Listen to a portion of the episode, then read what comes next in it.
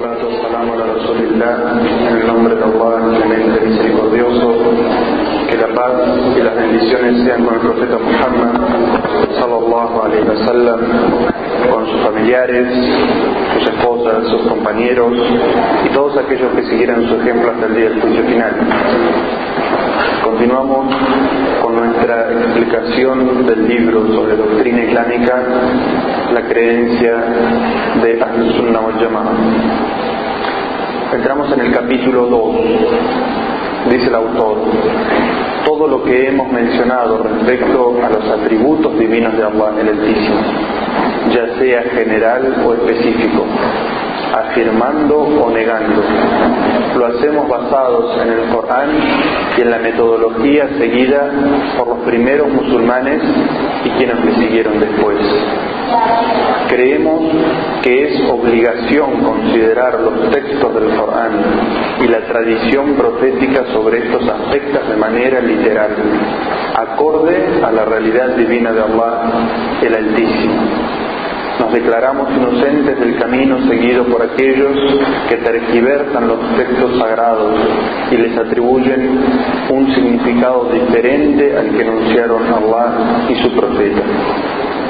Aquel que considere erróneamente la existencia de contradicciones en el Corán o entre este y la tradición del profeta sallallahu alayhi wa sallam se debe al escaso conocimiento que posee sobre el libro sagrado y la tradición o a la mala interpretación o al escaso esfuerzo que ha realizado para el estudio de la religión, por lo que dicha persona debe esforzarse y buscar el conocimiento mediante la reflexión que le permita comprender la verdad, pero en caso de que no alcance a comprender, entonces consultar a un sabio y dejar de pensar erróneamente y decir tal como dicen los dotados de conocimiento dice Allah en el Sagrado Él es quien te ha revelado el libro, contiene aleyas de significado explícito, que son la base del libro, y otras de significado implícito.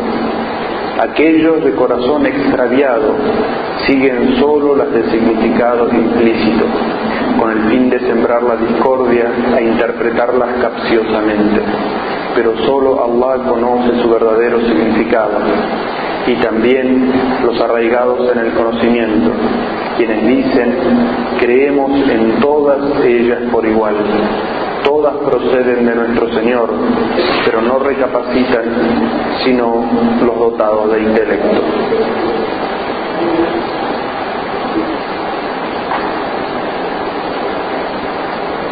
El autor en estos párrafos vuelve a aclarar cuál es la metodología de Ahlus Sunnah wal Jamaa, cuál es el método de Ahlus Sunnah wal Jamaa para la comprensión de las aleyas del Sagrado Corán y los hadices del profeta Muhammad sallallahu alaihi wasallam que describen a Allah.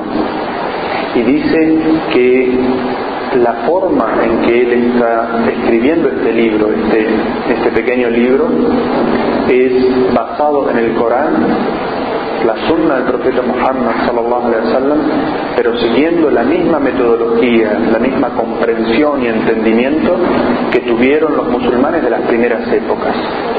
Específicamente los sahabas, los compañeros del profeta Muhammad sallallahu alaihi wasallam, quienes fueron testigos de la revelación y que cada vez que ellos tenían una duda sobre algún significado, le preguntaban al profeta Muhammad sobre ello.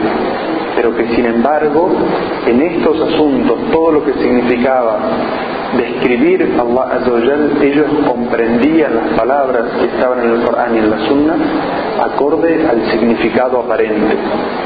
Es decir, como menciona aquí el Sheikh, creemos que es obligación considerar los textos del Corán y la tradición profética sobre estos aspectos de manera literal, acorde a la realidad divina de Allah. Es decir, cuando mencionamos que Allah tiene un rostro, creemos en esa ley literalmente. No buscamos significados metafóricos o alegóricos, sino que creemos tal cual descendió esa ley, pero acorde a la realidad divina de Allah. Entonces, de la misma manera que Allah tiene un ser y una esencia que son acorde a su realidad divina, también decimos que todos sus atributos son acordes a su realidad divina. Y luego dice el autor que nos declaramos inocentes, es decir, Ahlus Sunnah wal Jama'ah, los musulmanes sunnis, aquellos que siguen el Corán y la Sunna tal cual lo comprendieron los compañeros del profeta sallallahu alaihi wasallam, son inocentes, es decir, no tienen absolutamente nada que ver con aquellos que en generaciones posteriores buscaron una interpretación alegórica a las palabras con las cuales se describe Allah Azza en el Sagrado Corán y también en la Sunna del profeta Muhammad. Dice también el autor que aquel que considere que existe una contradicción en el mismo Corán o entre el Corán y la Sunna del profeta Muhammad no es porque realmente existe una contradicción en el Corán o una contradicción entre el Corán y la Sunna, sino que esto se debe a la falta de conocimiento de quien está planteando la duda o la contradicción. Porque quien comprenda la metodología que usaron los compañeros del profeta sallallahu alaihi wasallam por las enseñanzas del profeta no va a considerar que hay ningún error en comprender los textos literalmente. ¿Y por qué estas personas piensan que existe un error en, comprender los textos de manera literal. Esto es porque cuando ellos dicen, si afirmamos que Allah tiene un rostro, estamos diciendo que hay un concepto antropomórfico, es decir, le estamos afirmando a Allah lo mismo que tienen los seres creados. Pero el error en, el que ellos han caído es que lo primero que hicieron fue imaginarse que existe una contradicción o una comparación, cuando en realidad lo que el musulmán tiene que hacer cuando escucha estos textos, cuando escucha los textos del Corán y la Sunna que describen a Allah, es recordar esa ley que dice no hay nada ni nadie semejante a Él y Él todo lo oye, todo lo ve. Es decir, escuchamos esos textos en los que Allah dice que solamente va a permanecer su rostro y todas las cosas han de morir y lo que tenemos que pensar es que Allah le está hablando y describiéndose acorde a su divinidad, pero que no existe lugar para la comparación. Por eso es que el Sheikh aquí dice que aquellos que creen que existe un error en la afirmación de los textos de manera literal, en realidad ellos están cayendo ellos mismos en un error primero, y que eso se debe o a la falta de conocimiento o a que la investigación que han hecho no ha sido lo suficientemente profunda y seria, pero que no se debe de ninguna manera a un error en los textos. Y por eso el chef cita una ley que también es muy importante para comprender esta metodología y que, como dice en el Sagrado Corán, nosotros debemos creerlo de esa manera. Dice esta ley, Él es quien te ha revelado el libro. Es decir, es Allah quien le ha hablado y le ha revelado al profeta Muhammad el libro en un idioma que el profeta sallallahu alaihi wasallam hablaba y comprendía y que sus compañeros hablaban y comprendían. Es decir, que los significados que Allah le estaba dando en esa revelación era lo que realmente quería decir. Y luego Allah habla sobre este, esa confusión y dice, el libro contiene aleyas de significado explícito, es decir, claras y evidentes. Y esto, en esto Allah se está refiriendo a aquellas aleyas que son sencillas de comprender y que no pueden tener ninguna otra interpretación que la clara y evidente que uno lee. Como cuando Allah dice en el Sagrado Corán, les fue prohibido la carne mortecina, eh, el alcohol y la carne de cerdo. Es decir, esta aleya no, no puede contener otra interpretación que la literal y el significado aparente. Y dice Allah, estas aleyas son la base del libro. Es decir, la base del Corán, la base de la religión del Islam son todas las aleyas explícitas. Y también se puede interpretar la base del libro como la mayoría del libro. La gran mayoría del libro y del Islam son todas cuestiones claras y aparentes que no necesitan o que no tienen otra interpretación que la clara y evidente que leemos pero dice Allah y otras de significado implícito. Es decir, hay otras aleyas en el Sagrado Corán y otros dichos del profeta Muhammad sallallahu alaihi wasallam, parte de la revelación cuyo significado no es claro y evidente a primera vista, sino que necesita de investigación y de una comprensión más profunda. Y algunos han interpretado esta palabra mutashabiha como ambiguas. Es decir, pueden tener un significado o pueden tener otra. Pero luego Allah nos aclara la diferencia en la actitud del musulmán hacia esas dos clases de aleyas es decir, las que son claras y evidentes y las que pueden ser ambiguas o tener más de una interpretación. Y dice, aquellos de corazón extraviado siguen solo las de significado implícito, es decir, ambigua, con el fin de sembrar la discordia e interpretarlas capciosamente. Pero solo Allah Azza conoce su verdadero significado y los arraigados en el conocimiento es decir, aquellas personas que, encierran en su corazón el desvío, que tienen extravío en su creencia y su comprensión en qué basan su religión, no la basan en la mayoría de las aleyas y los dichos del profeta que son claros y evidentes, sino que buscan aquellas aleyas que pueden tener doble interpretación o más de una comprensión y basan en eso su religión crean una religión de aquellas pocas aleyas o pocos dichos del profeta sallallahu alaihi wasallam que pueden tener más de un significado. ¿Por qué? Porque en su corazón existe el desvío y el extravío y porque ellos quieren en realidad no pertenecer a la umma completa pacificada del profeta Muhammad sallallahu alaihi wasallam, sino que quieren sembrar la discordia e interpretarlas capciosamente.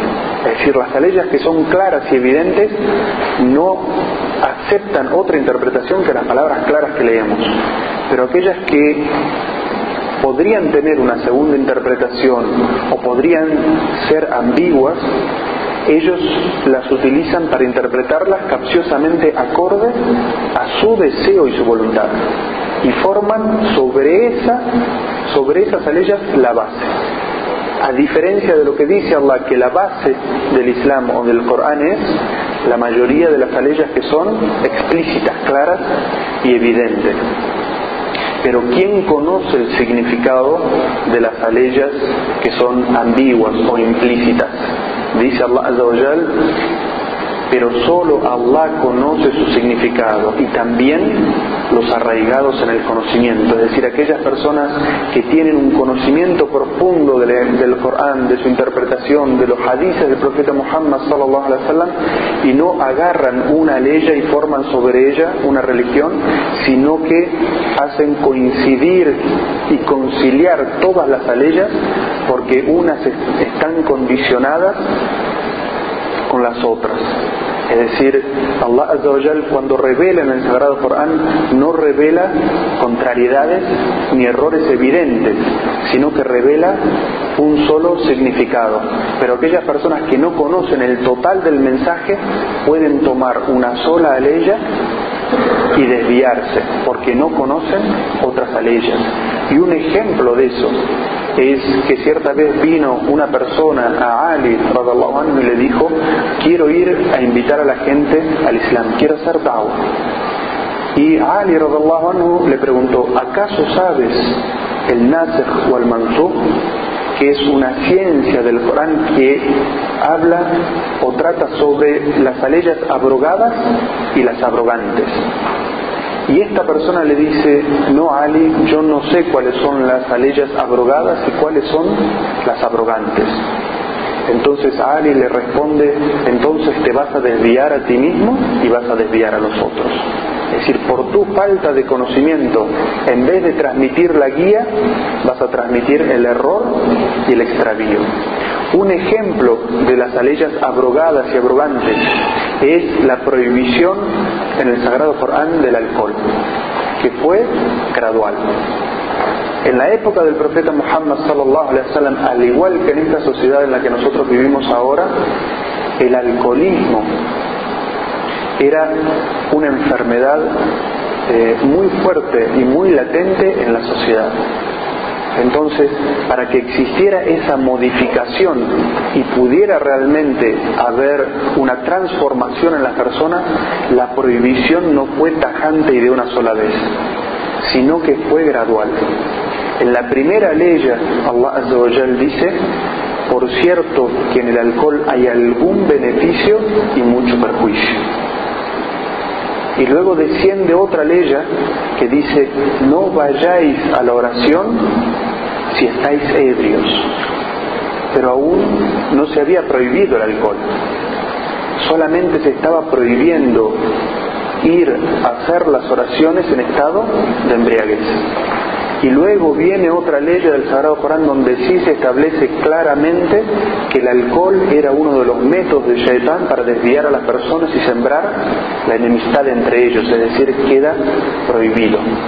Una persona que no tiene el conocimiento de esta ciencia coránica y de las leyes abrogadas y abrogantes, puede leer en el Corán la ley que dice y que todavía está en el Sagrado Corán, no concurráis a la oración mientras estéis ebrios. Y decir, esto dice que yo por la noche puedo tomar, pero que solamente para el Fajr tengo que estar sobrio y que si estoy ebrio en mi casa que no vaya a la mezquita. Esa es la comprensión que esta persona tiene de esas aleyas por la falta de su conocimiento. Y sobre esas aleyas basa su religión, yendo en contra de todas las aleyas y los dichos del profeta Muhammad sallallahu alaihi wasallam que son claros y evidentes. Y por eso es que Allah dice que tienen el fin de sembrar la discordia e interpretarlas capciosamente, es decir, acorde a su pasión, a los deseos que ellos tienen. Pero ¿quién conoce el significado real de esas aleyas? Allah Azza y los dotados de conocimiento, es decir, aquellos que se han adentrado en la ciencia y tienen un conocimiento general. ¿Qué es lo que dicen esta gente que es la arraigada en conocimiento? Creemos en todas ellas por igual. Es decir, creemos en todas las aleyas. Todas proceden de nuestro Señor, pero no recapacitan sino los dotados de intelecto. Y el mismo ejemplo se puede aplicar a las aleyas que aquí en este libro de doctrina se, están mencionando. Es decir, cuando se menciona la ley sobre el rostro de Allah, la gente que trata de interpretar capciosamente esas aleyas dice si uno atribuye el rostro a Allah en realidad está practicando el antropomorfismo. Es decir, estamos en la necesidad de darle un significado metafórico a las aleyas del Sagrado Corán, es decir, que no, cuando uno dice que algo tiene un significado metafórico, es decir, que no tiene realidad. Las palabras no son literales, no tienen realidad, sino que son palabras alegóricas que tienen un significado otro que el literal. Entonces, ¿qué es lo que quieren hacer? Los que dicen, los que tienen esa interpretación, en realidad quieren interpretar capciosamente las aleyas, pero en realidad no conocen el significado que sí lo conoce Allah y sí lo conocen la gente de conocimiento. Porque ¿qué es lo que dice la gente de conocimiento? Creemos en todas las aleyas por igual. Es decir, no decimos que algunas son alegóricas y que otras son literales. Creemos en todas ellas. Todas proceden de nuestro Señor. Y esto es importante porque todas proceden de nuestro Señor, es decir, creemos en las aleyas que son específicas y las aleyas que son generales. Como por ejemplo la que leímos anteriormente, que sienta una base y dice nada, nada es semejante a Allah o nada puede asemejarse a Allah y Él todo lo oye, todo lo ve. Esa es una ley general. Creemos en todas ellas que sientan un precedente y a la luz de esas aleyas generales comprendemos las aleyas específicas. Y dice al final, pero no recapacitan sino los dotados de intelectos, aquellas personas que buscan reflexionar y comprender el Corán acorde a la luz del Corán y la sunna acorde a la luz que hay en la sunna, esas personas son las que realmente recapacitan y comprenden la verdad. Pero los que quieren interpretarlas capciosamente, ellos son los que terminan desviándose. Dice el autor luego, debe saber que en el Corán y la Sunna no existe ninguna contradicción, porque el Corán y la Sunna tienen una sola fuente, que es Allah Y dijimos que el Corán es la revelación directa, la palabra directa de Allah y la Sunna es la revelación indirecta. Es decir, que la sunna también es parte de la revelación y como proceden de una misma fuente, no puede existir contradicción entre una y otra, sino que se explican y se aclaran unas a otras.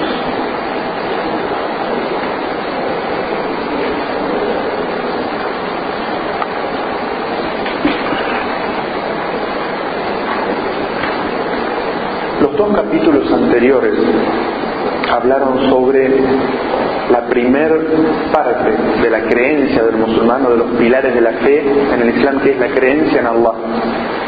Asimismo, cómo establecieron la metodología para la comprensión de las leyes del Sagrado Corán y la Sunna del profeta Muhammad sallallahu alaihi wasallam en cuanto corresponde a la descripción de todo lo que no podemos ver y no podemos comprender completamente.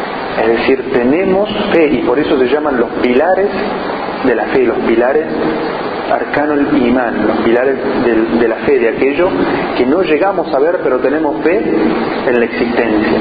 Y ahora va a comenzar eh, los capítulos subsiguientes con los pilares de la fe que siguen. El segundo de ellos es la creencia en los ángeles y por eso dice el autor, creemos, es decir, los musulmanes de al Sunnah wal Jama'ah, creemos en la existencia de los ángeles. Y cita como prueba la ley del Sagrado Corán que dice, a Él pertenece cuanto existe en los cielos y la tierra, y quienes están junto a Él, es decir, los ángeles, no son soberbios de su adoración y no se cansan de hacerlo. Le glorifican noche y día ininterrumpidamente y no se agotan de ello. En esta ley Allah describe a los ángeles, afirma la existencia, así como describe las actividades de los ángeles. Se dice, quienes están junto a Él, es decir, quienes están junto a Allah son los ángeles. Los ángeles, a diferencia de Shaitan, del demonio, no son soberbios en la adoración, no se ensorbebecen de adorar a Allah, es decir, que son humildes y sometidos y entregados a la adoración de Allah. Y no se cansan de hacerlo, a diferencia del ser humano. El ser humano tiene un momento en el que puede adorar a Allah y luego le sobreviene cansancio, a diferencia de los ángeles. Los ángeles no se cansan de adorar a Allah. Y por eso dice, le glorifican noche y día ininterrumpidamente. Es decir, Allah vuelve a afirmar que los ángeles están todo el tiempo adorándole y no se agotan de ello.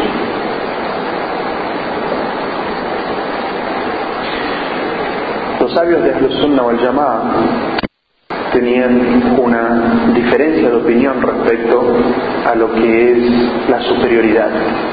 Si los si los seres humanos son superiores a los ángeles o los ángeles son superiores a los seres humanos. Y los que pensaban que los ángeles eran superiores a los seres humanos decían, mencionaban esta ley y decían, el ser humano adora a su Señor por momentos, mientras que los ángeles lo adoran constantemente, interrumpidamente, durante el día y la noche. Entonces, evidentemente los ángeles son mejores y superiores que, eh, que el ser humano. Pero otros sabios decían que en realidad el ser humano es superior porque los ángeles adoran a Allah porque Él los creó para eso y no tienen libre albedrío, mientras que el ser humano adora a su Señor corrupción. Entonces, acorde a estos sabios, los seres humanos son superiores a los ángeles. Pero luego vino un tercer grupo de sabios y dijo, ninguna de las dos definiciones es completamente correcta, porque no podemos decir que un ángel es mejor que un creyente, porque el creyente adora a su Señor por opción y cansándose, pero tampoco podemos decir que un incrédulo es superior a un ángel. Entonces la opinión correcta acorde a este tercer grupo de sabios es que los creyentes son superiores a los ángeles, pero los ángeles son superiores a los incrédulos. Dice el autor, explicando más sobre la creencia de los ángeles, Allah el Altísimo hizo que no los viéramos, salvo en algunos casos que son revelados a ciertos siervos devotos, como cuando el profeta sallallahu alaihi wasallam vio al ángel Gabriel en su verdadera forma, con 600 alas que cubrían el horizonte. En una ocasión, el ángel Gabriel se apareció a la Virgen María en forma de ser humano y mantuvieron un diálogo que se encuentra registrado en el Sagrado Corán. Otra ocasión fue cuando el profeta sallallahu alaihi se encontraba rodeado de sus compañeros y se le apareció en forma de ser humano, desconocido para la gente, sin rastros de ser viajero, con vestimentas blancas, cabellos negros intensos, y se sentó junto al profeta sallallahu alaihi wasallam y le habló sobre su religión y luego el profeta sallallahu alaihi wasallam informó a sus compañeros que esa persona extraña y desconocida para todos no era otro que el mismísimo Ángel Gabriel. Es decir, el autor nos dice acá, el chef nos dice que Allah hizo la naturaleza de los ángeles invisible a los ojos del ser humano, es decir, los, los ángeles son parte del mundo del oculto, lo que nosotros no tenemos capacidad de percibir a través de nuestros sentidos, pero que sin embargo los ángeles tienen la capacidad de si Allah se los encomienda, hacerse visibles a los ojos del ser humano, como los casos que acaba de mencionar aquí el autor, en el cual el profeta sallallahu alaihi wasallam una vez vio al ángel Gabriel en su forma original, es decir, en su forma de ángel y otras ocasiones en las cuales el ángel tomaba una forma de un ser humano y se presentaba ante el profeta sallallahu alaihi wasallam como el famoso o conocido hadith en el cual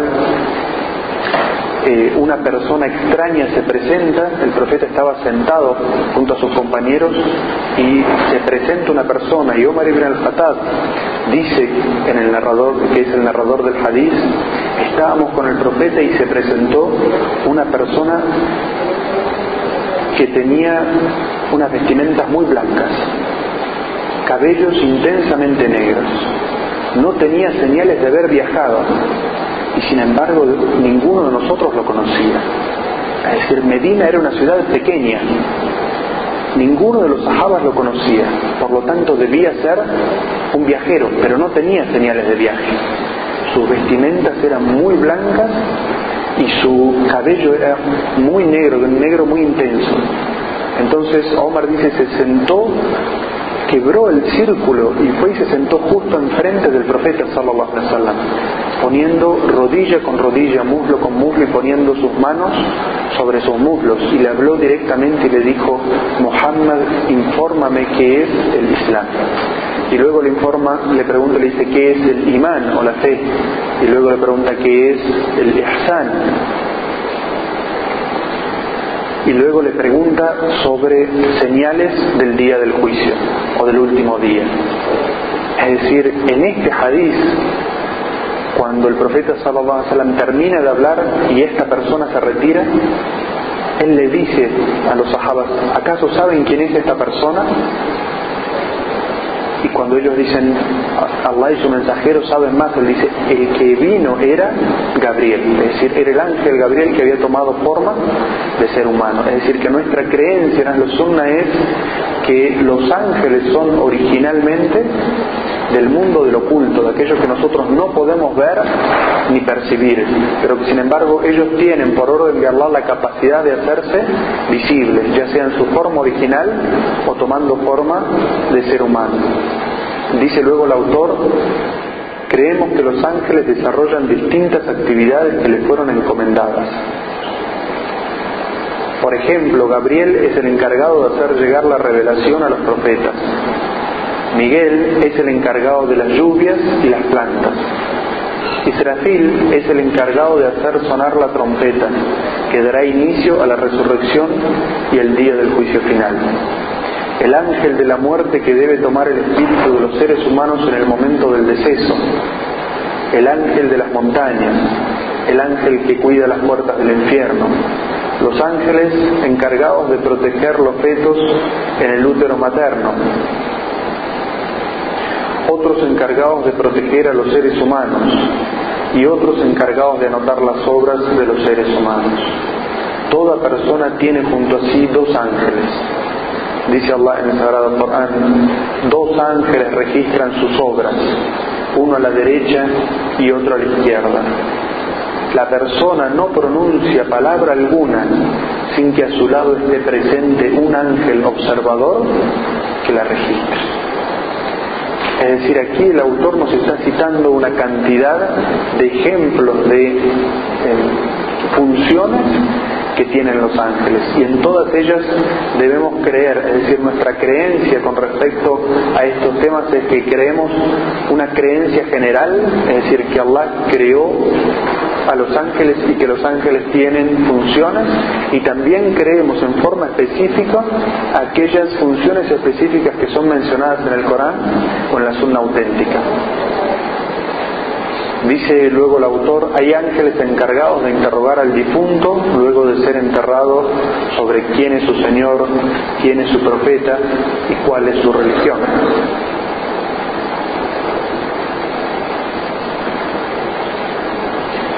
Dice Allah en el Sagrado Corán, Allah afianza a los creyentes con la palabra firme en esta vida y en la otra y esa palabra firme es no hay nada ni nadie con derecho a ser adorado salvo Allah. Esta ley se refiere a esa situación en que cuando todos y cada uno de nosotros, todos y cada uno de los que estamos aquí en este momento, vamos a morir. Y en el momento en que morimos, viene el ángel de la muerte y se lleva nuestro espíritu y nuestro, nuestro cuerpo cuando es trasladado a la tumba y la tumba es cerrada y estamos solos, se presentan dos ángeles. Uno se pone donde su cabeza y el otro se pone donde sus pies. Y el ángel pregunta, ¿quién es tu Señor?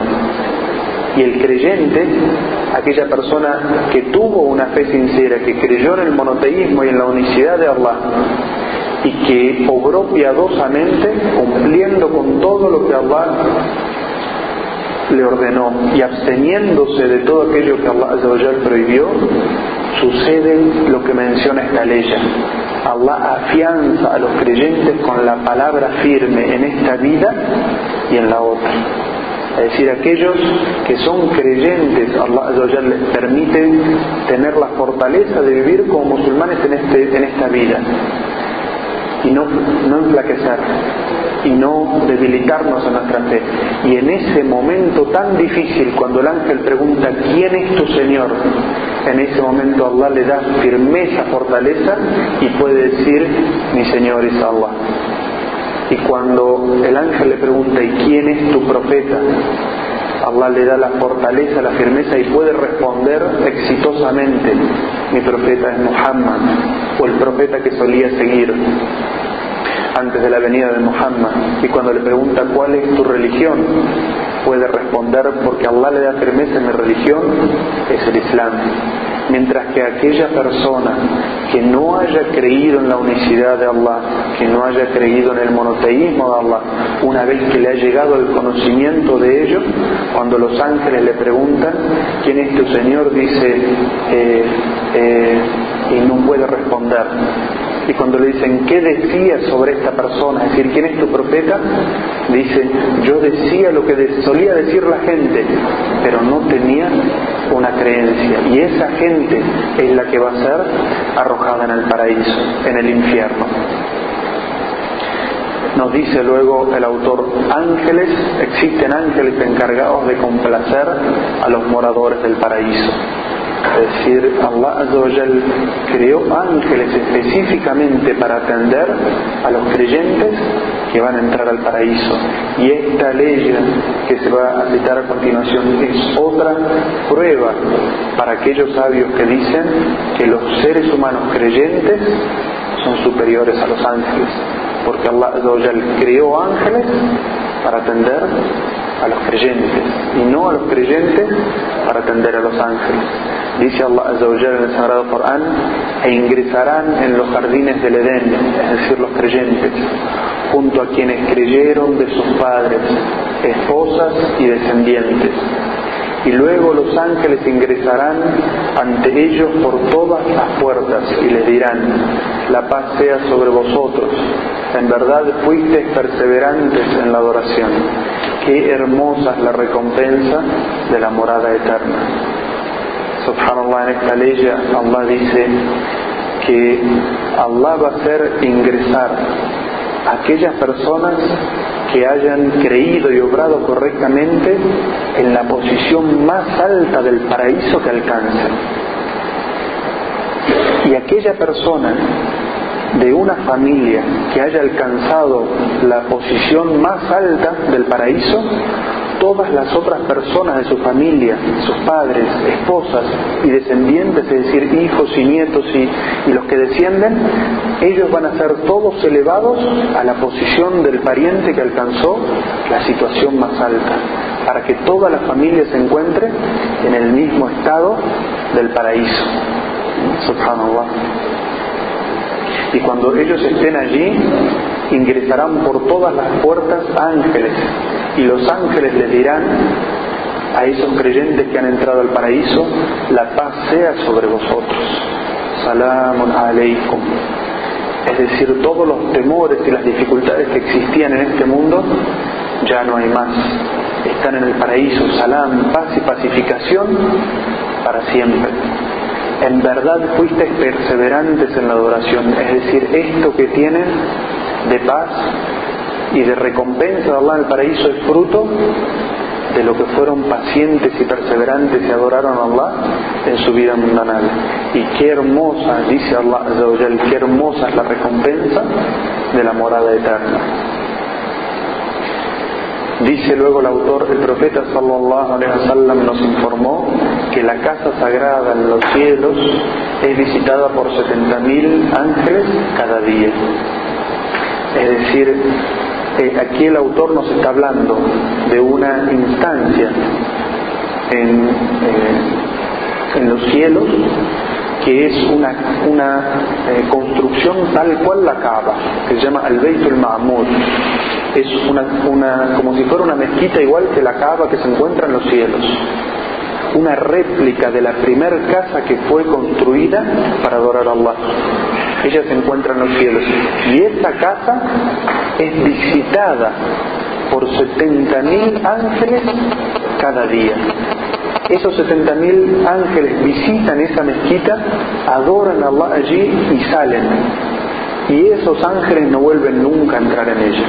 Es decir, que todos los días están entrando esa mezquita 70.000 ángeles nuevos. Y esto lo cita aquí el autor para mencionar la enorme cantidad de la creación de los ángeles.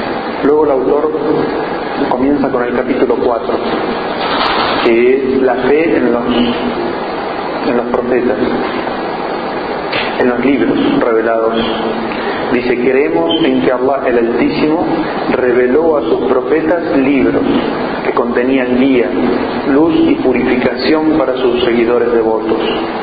Creemos que Allah el Altísimo envió junto a cada profeta un libro revelado. Por cierto que enviamos a nuestros mensajeros con las pruebas evidentes e hicimos descender con ellos el libro y la balanza de la justicia para que los hombres sean equitativos. Aquí hay un error en mi traducción.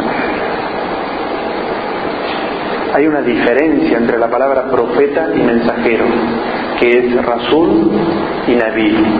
Dice, Lakad arsalna rusulana. Es decir, hay una, palabra, una diferencia entre la palabra Rasul y la palabra Nabi. La palabra Rasul significa mensajero y la palabra Nabi significa profeta. La diferencia es que como dice aquí, creemos que Allah envió junto a cada mensajero un libro. Es decir, los mensajeros rusos son aquellos a los que Allah los envió como profetas, pero además les reveló un libro. Es decir, todos los profetas de Allah fueron enviados por Él. Pero no todos los profetas recibieron un libro aquellos profetas que, reciben un libro se transforman, además de profetas, mensajeros. Entonces, esta ley ya dice, por cierto, que enviamos a nuestros mensajeros con las pruebas evidentes e hicimos descender con ellos el libro y la balanza de la justicia para que los hombres sean equitativos o justos. Es decir, en esta ley Allah dice que a cada uno de los mensajeros que envió a la humanidad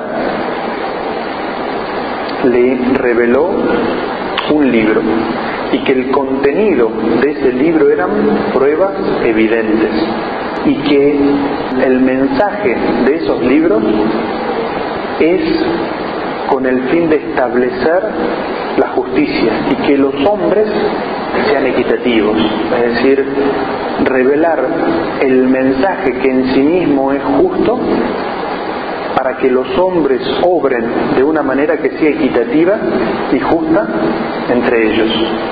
En este concepto, en, en la creencia de lo que son los libros, también creemos de una manera genérica y de una manera específica. Es decir, creemos de manera genérica que Allah reveló libros y creemos en todos ellos, los que conocemos y los que no conocemos. Es decir, los nombres de los libros que Allah nos informó de ellos creemos. Pero también creemos que Allah reveló otro montón de libros a otro montón de mensajeros de los cuales nosotros no conocemos los nombres, ni de los profetas ni de los libros. Sin embargo, creemos en ellos de manera genérica. Pero también creemos de una manera específica en aquellos nombres que sí se encuentran mencionados en el Corán o en la sunna del profeta sallallahu alaihi wasallam. Por eso dice el autor a continuación, conocemos de esos libros, primero, la Torá, que fue revelada por Allah el Altísimo a su profeta Moisés, el cual es el libro más importante revelado al pueblo de Israel. Dice Allah en el Sagrado Corán, hemos revelado la Torá, en ella hay guía y luz. De acuerdo a ella, los profetas que se sometieron a Allah emitían los juicios entre los judíos. También lo hacían los rabinos y juristas según lo que se les confió del libro de Allah y del cual eran testigos. Es decir, Allah nos dice en esta ley que descendió a Moisés un libro. Moisés era un profeta enviado al pueblo de Israel y que reveló, le reveló un libro y que el nombre de ese libro era at o la Torah, como la conocemos en español. Allah Azawajal describe ese libro y dice, en ella hay guía y luz. Y por eso es, un sahaba le preguntó sobre leer la Biblia o mencionar los relatos que había en la Biblia. Dijo, Hadis ambani Israel wa la haraj es decir, menciona las historias que se encuentran en la Biblia sin preocuparte si son auténticas o no son auténticas. Pero luego de ello dijo,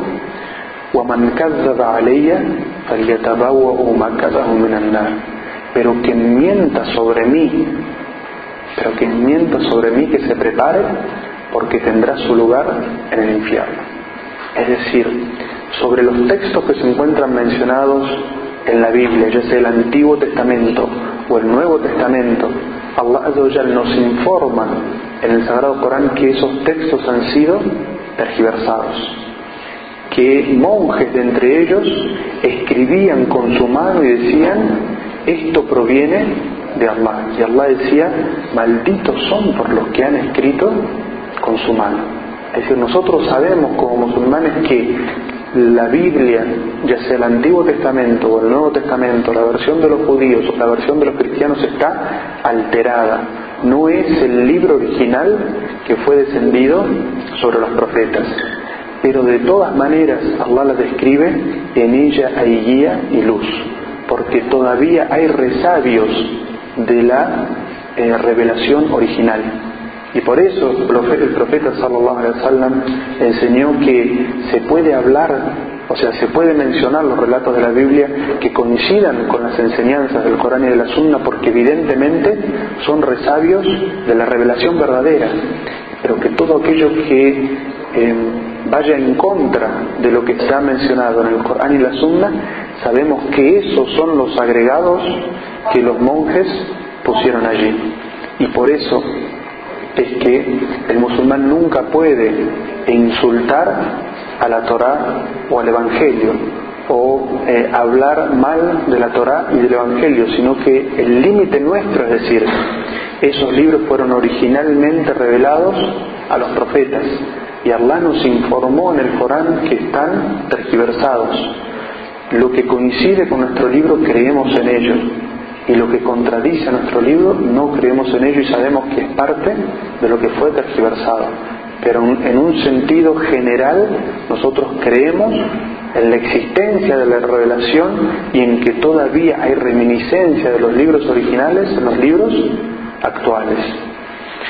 Y luego dice, eh, Allah en el Sagrado Corán, de acuerdo a ella, es decir, de acuerdo a la Torá, los profetas que se sometieron a Allah emitían los juicios entre los judíos. Es decir, la Torá también, al igual que el Corán y al igual que los libros anteriores, era un libro para establecer justicia entre las personas, es decir, tenía tanto teología como aspectos de derecho y de jurisprudencia.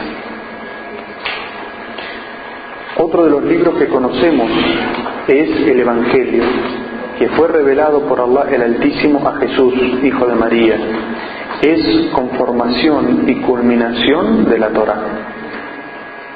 Dice Allah en el Sagrado Corán, e hicimos que les sucediera, es decir, que viniera después a los profetas de los hijos de Israel Jesús, Hijo de María, para que confirmase lo que ya había en la Torah le revelamos el Evangelio en el que hay guía y luz, como corroboración de lo que ya había en la Torá, así también como guía y exhortación para los piadosos. Es decir, Jesús, la paz con él, era un israelí, era un judío y fue enviado a los judíos.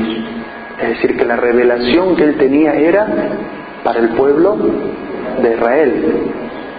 Y por eso dice Allah en el Sagrado Corán, e hicimos que, le sucediera, es decir, que viniera después de todos los profetas que ya habían ido al pueblo de Israel, hicimos que venga al pueblo de Israel Jesús. Es decir, Allah a quién envió a Jesús, al pueblo de Israel, para que confirmase lo que ya había en la Torah. Es decir, que las enseñanzas de Jesús no contradecían la Torah, sino que venían para corroborar lo que ya había en la Torah. Y por eso Jesús dice que Él no vino para cambiar nada de la ley, sino para corroborar la ley que ya había en la Torah. Y Allah dice, le revelamos el Evangelio, es decir, un libro en el que hay guía y luz. Y vuelve a repetir Allah para que no haya confusión como corroboración de lo que ya había en la Torah. Es decir, esta guía y esta luz no es distinta a la guía y la luz que ya había en la Torá.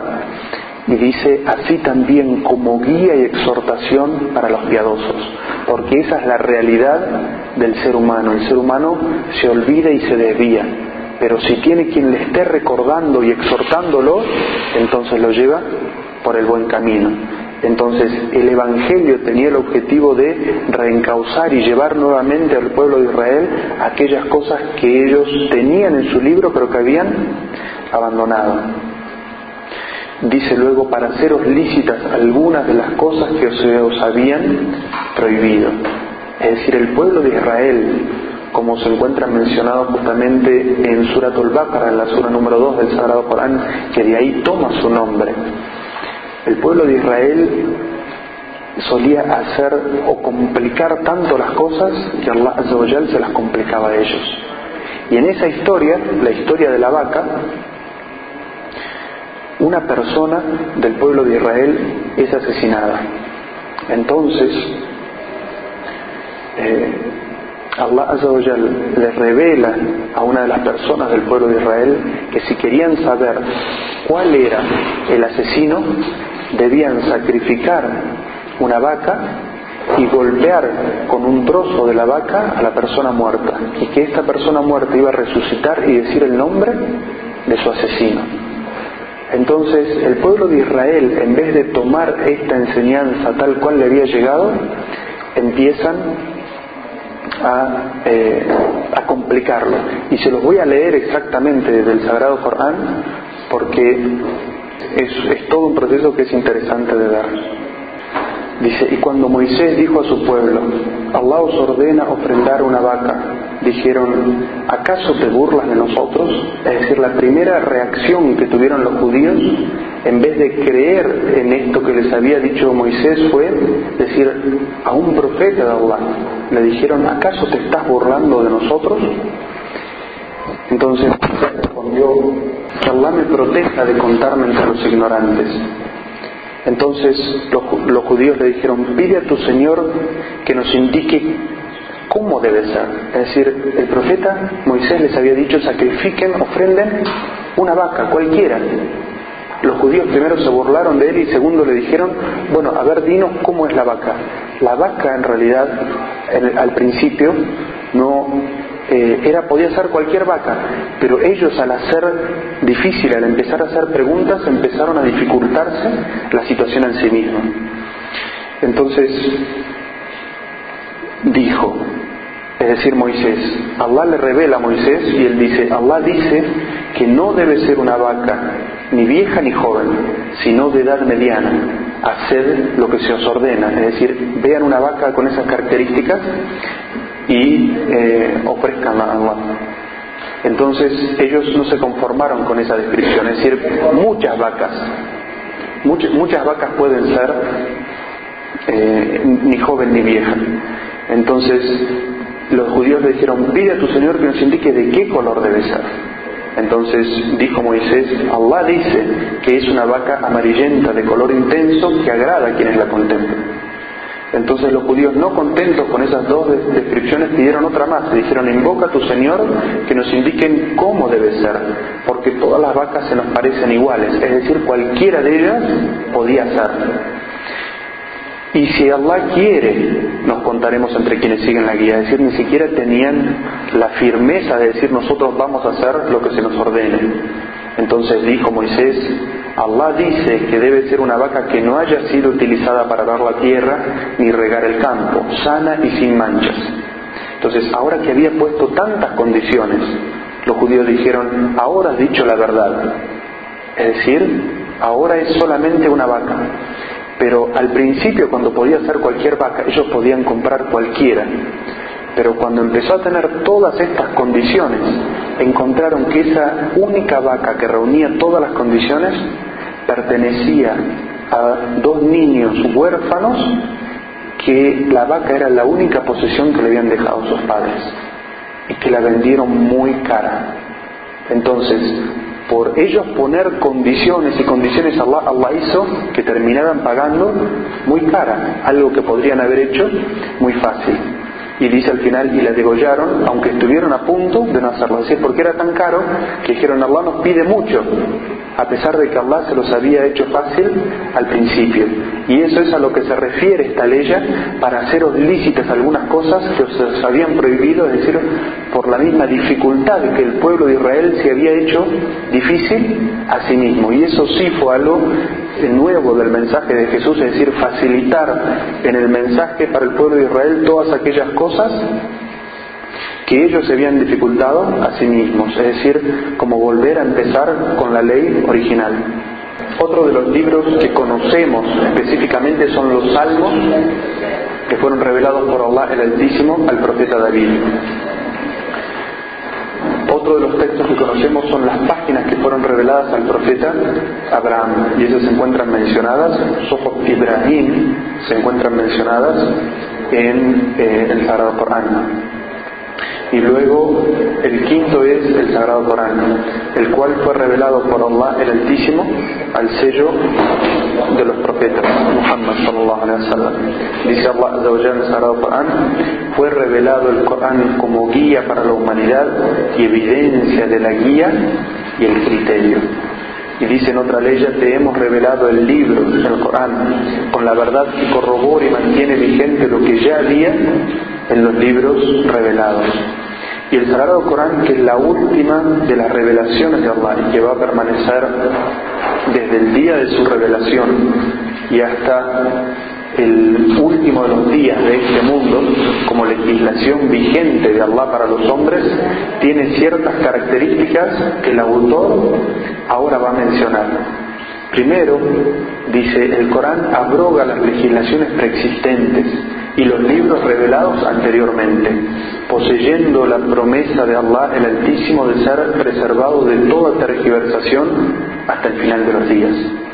Es decir, entre las características del Sagrado Corán es que abroga las legislaciones preexistentes. Es decir, Allah había enviado con cada profeta una legislación que podía variar de pueblo a pueblo. Por ejemplo, todos los profetas enviados a la humanidad tenían una única doctrina, adorar a un único Dios. Pero las legislaciones de cómo adorar a ese Dios o los ritos de adoración que tenían que hacer, esos ritos eran distintos, podían ser distintos de un pueblo a otro. Es decir, si se ayunaba un mes, o si ayunaba dos meses, o cuarenta días, o si las oraciones eran cinco, o eran tres, o la forma de la oración, eso podía variar de un profeta a otro. Y existían durante la misma época distintos profetas para distintos pueblos o distintas etnias y cada uno de ellos tenía un profeta y una legislación distinta.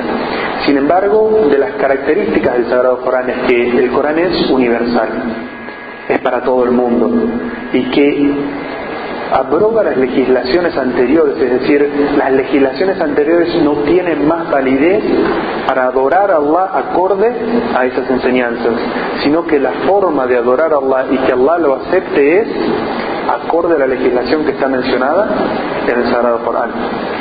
Por eso es que eh, Allah dice en el Sagrado Corán,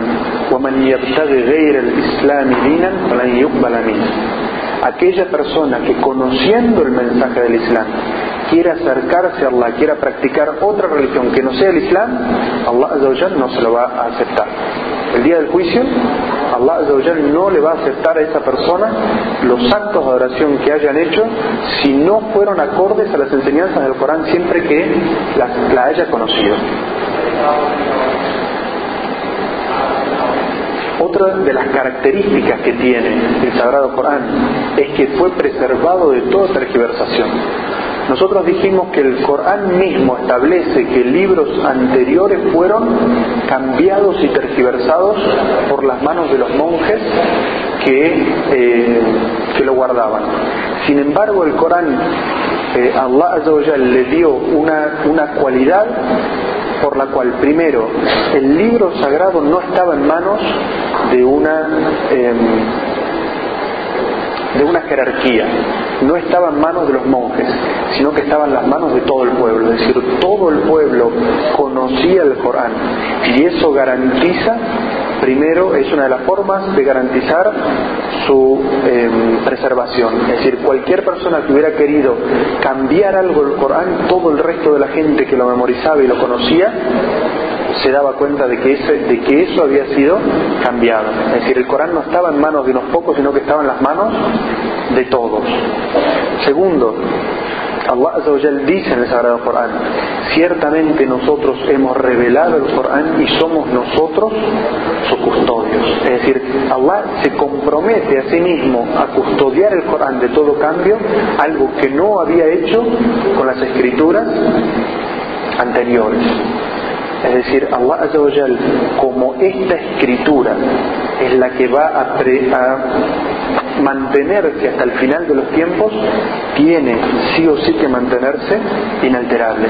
A diferencia de las escrituras anteriores, porque si un profeta recibía un libro y era olvidado o dejado o tergiversado, venía luego otro profeta para restaurar lo que había sido cambiado. Pero el profeta Muhammad sallallahu alaihi wasallam, al ser el último de los profetas mensajeros, no hay quien vaya a venir después de él a cambiar y restaurar y volver al sistema original. Entonces Allah Azza garantiza que esta, que este Corán no va a ser cambiado ni tergiversado dice el autor, en cuanto a los libros revelados anteriormente al Corán, eran temporales en su validez y fueron abrogados por el último libro que descendió posteriormente. Además, todos ellos sufrieron la tergiversación, el cambio de varias de sus partes. Dice Allah en el Corán, algunos de los judíos cambian el sentido de las palabras y en otra ley dice, ya verán los que escriben el libro con sus manos y luego dicen, esto proviene de Allah, para venderlo a vil precio, es decir, para obtener ganancias materiales a vil precio, cambiando la revelación de Allah. Ya verán las consecuencias de lo que escribieron con sus propias manos. Y dice otra ley en el Sagrado Corán, diles, ¿quién ha revelado el libro que trajo Moisés como luz y guía para los hombres? Y el cual copiáis en pergaminos y dais a conocer, pero ocultáis una gran parte. Es decir, el profeta Muhammad sallallahu alaihi a través de la revelación le habla a los judíos diciéndole, Allah me ha revelado que ustedes muestran parte del libro y esconden parte del libro. Y eso ha sido una metodología que se transmitió a los que vinieron después de ellos, que son los cristianos, que tienen libros para el común de la gente y libros que son específicos para el clero. Luego de ello, dice Allah en el Corán, entre ellos, es decir, entre los judíos, hay quienes tergiversan el libro cuando lo recitan, para que creáis que es parte de él, cuando en realidad no pertenece al libro. Y dicen que proviene de Allah, siendo que en verdad no proviene de Allah. Inventan mentiras acerca de Allah a sabiendas no corresponde que quien Allah concede el libro, la sabiduría y la profecía diga a los hombres, sed siervos míos y no de Allah, sino más bien sed guías eruditos, dispuestos, puesto que enseñáis el libro y lo estudiáis. Es decir, en esta ley también Allah se está refiriendo a los cristianos, es decir, aquellos que cambian el significado del libro que fue revelado a Jesús y dicen que Jesús es la divinidad. Pero Allah dice, no corresponde a quien Allah concede el libro, la sabiduría y la profecía. Es decir, está hablando de Jesús. Allah le dio a Jesús un libro que es el Evangelio. Le concedió la sabiduría y la profecía, es decir, lo hizo un profeta, un siervo de él, que transmite su mensaje, que diga, sed siervos míos sino de Allah. Es decir, Allah está defendiendo a Jesús y diciendo, no fue la persona a quien le dimos un libro, sabiduría, y lo hice profeta, quien dijo, adoradme a mí y no adores a Allah, sino que es cambio, tergiversación que hicieron otras personas. Y dice en otra ley en el Sagrado Corán, oh gente del libro, os ha llegado nuestro mensajero para aclararos los preceptos más importantes que habíais ocultado del libro. Son incrédulos quienes dicen Allah es el Mesías, hijo de María. Es decir, en esta aleya Allah también se dirige directamente a los cristianos, aquellos que son trinitarios, y les dice, les ha llegado nuestro mensajero, es decir, Muhammad, para aclararles los preceptos más importantes que ustedes habían cambiado y ocultado en su libro, es decir, lo que ustedes habían tratado de ocultar en su libro, Allah lo hace evidente en el Corán. Y dice Allah en el Corán, son incrédulos, es decir, no creen realmente en Allah. Quienes dicen, Dios es el Mesías, hijo de María. Es decir, aquellos que dicen que Jesús es Dios, Allah le está diciendo en el Corán, son incrédulos. Es decir, no son realmente creyentes